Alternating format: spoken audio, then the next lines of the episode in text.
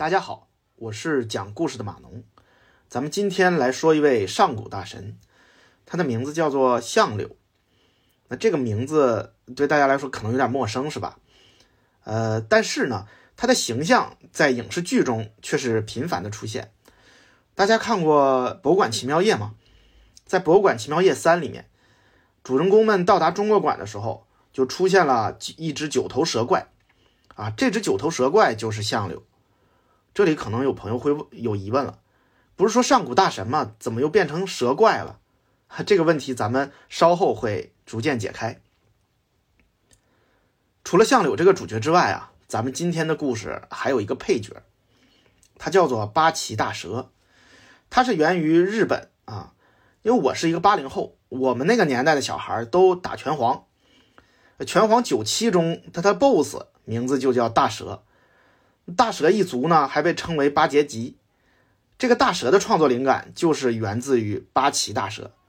当然，除了拳皇，还有很多作品都有八岐大蛇的参与。在日本，八岐大蛇是战斗力非常强的一个怪物。那为什么要讲八岐大蛇呢？因为我看到很多人说日本的八岐大蛇是中国传说中的相柳所变的。那真实情况是这样吗？咱们今天就一起来说一说看。先说一下相柳啊，相柳呢是出自《山海经》，《山海经》是有两个地方记录了相柳，内容都差不多啊，但是其中有一个地方把相柳称作为相尧。那相柳的故事呢，跟大禹是有关的，就是治水的那个大禹。在武汉呢，有个大禹神话园，这里面有一个雕像，描绘的就是大禹和相柳作战时候的情景。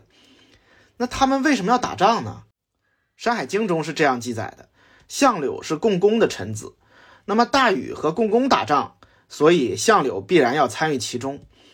那相柳呢，长着一条蛇的身子，它有九个头啊。原文的记录是这样的：九首人面，说相柳的九个头都是人的脑袋啊，它不是一个九头蛇怪，它只是有有个蛇身子，它的所有头都是人脑袋啊。从这段记录中。我们就能解开最开始我们提的那个问题，相柳呢不是蛇怪，而是一个神。说到这儿呢，还要多说两句，在《山海经》中是没有仙和妖的概念的。我们说的神仙其实是两个概念，神指的是天生的那种神明，它这个物种就是神。那仙呢是由人修炼而成的，我们都有一句词儿叫修仙嘛，是人通过一定的修行。然后变成了仙，那么妖是什么呢？妖是动物和植物经过修炼之后，它变成变成了妖。在《山海经》中啊，大部分都是神和兽啊，所以我们所说的相柳是神。相柳这个神，它有什么样的能力呢？《山海经》中记载，相柳所到之处都会被河水覆盖，相柳还会喷吐毒液，毒液能够腐蚀大地，啊，破坏力极强。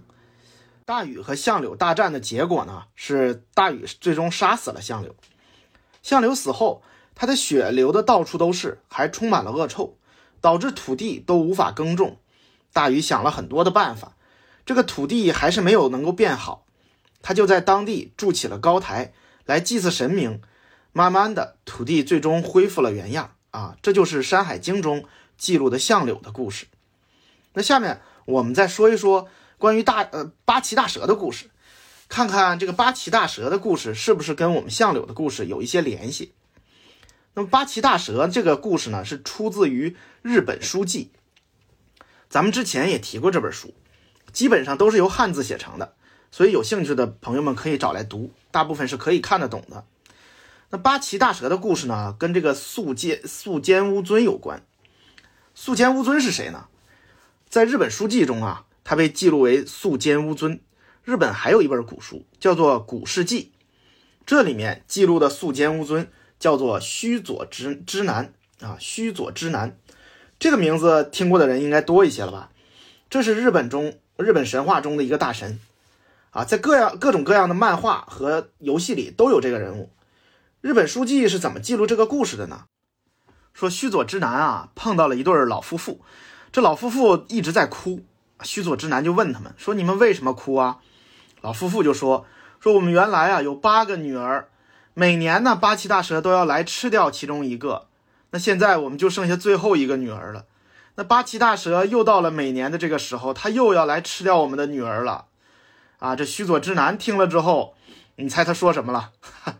特别搞笑，我给大家说一下，原文是这么写的：“若然也，汝当以女奉吾耶？”这意思就是说。我要帮你们除掉了八岐大蛇，你你们就把女儿给我呗，啊，嗯，当然这听着非常搞笑哈，一个神仙要帮人杀妖怪，结果呢还要跟人做交易，呃，这个交易还是说要把女儿给我，这个真是太搞笑了，他这个思路跟我们的神话是思路是完全不一样的，是吧？那老夫妇肯定是没什么其他更好的办法了，所以就答应了下来。那须佐之男就让老夫妇准备了酒。想让大八岐大蛇来之后啊，用酒灌醉他，啊，灌醉他再把他杀掉。那准备好了酒之后呢，这个大蛇果然来了。说这个蛇头啊、蛇尾啊各有八岐，这个岐在日本日语里其实是分叉的意思，也就是说它有八个头和八个尾巴。呃，眼如赤酸酱，这里就描述它的眼睛的颜色。背后呢还长有松柏，盘于八丘八谷之间。可见这个大蛇是非常的大啊，非常的庞大。但是呢，这个大蛇来了之后啊，果然就喝了老夫妇们准备的酒，结果就醉了。你说这么这么大的一条大蛇啊，喝了人间的酒，结果还真就醉了，也不知道是喝了多少。之后呢，须佐之男就将这个大蛇给斩杀了。啊，这就是须佐之男斩杀八岐大蛇的故事。那到这里，两个故事都说完了。这很显然，八岐大蛇的这个故事啊，不是源自于相柳啊。不管他们从外形、身份还有能力，其实都是完全不同的。相柳呢是九个头，呃，一条尾巴；那八岐大蛇呢是八个头八个尾巴，啊，这个形象明显就是不一样的。从能力上来说呢，这个相柳啊，它具有极强的破坏力，它能腐蚀大地。啊，然后八岐大蛇呢，在这个故事里，我们看到的只是它非常大，然后它的能力怎么说呢？那每年都要吃一个小女孩，这个算不上什么能力，对于怪兽来说，对不对？所以说，相柳和八岐大蛇它本身就完全不同，形象也不同啊，它的寓意也其实也是不同的。那么我们说，古人给我们讲相柳这个故事，到底是想表达什么呢？其实这这有很多的解读的版本，我比较认可的一种说法是，其实相柳呢是象征着洪水。那我们可以再回去看一下相柳的描述。首先说它有九个头，然后有一条尾巴，这个形象就象征着一条大河，它有一条主河道，然后有很多的支流。另外呢，说相柳呢所到的地方都会被河水覆盖。而且它吐的毒液能够腐蚀大地，生物呢都无法生存。这个描述就很像是洪水来的时候啊，各处都是汪洋一片。那相柳被杀死之后呢，则代表洪水退去之后，大地仍然不能马上恢复原样，很多的土地都变成了沼泽，无法耕作。人们需要通过祭祀、祈祷的这种方式与神明沟通，让他们来保佑大地尽快恢复原样。啊，这个观点是能说服我的。有机会大家可以去读一读《山海经》，看一下，对比一下，看看这种说法是不是也能说服你。好了，今天相柳的故事就讲到这儿，咱们下一期再见。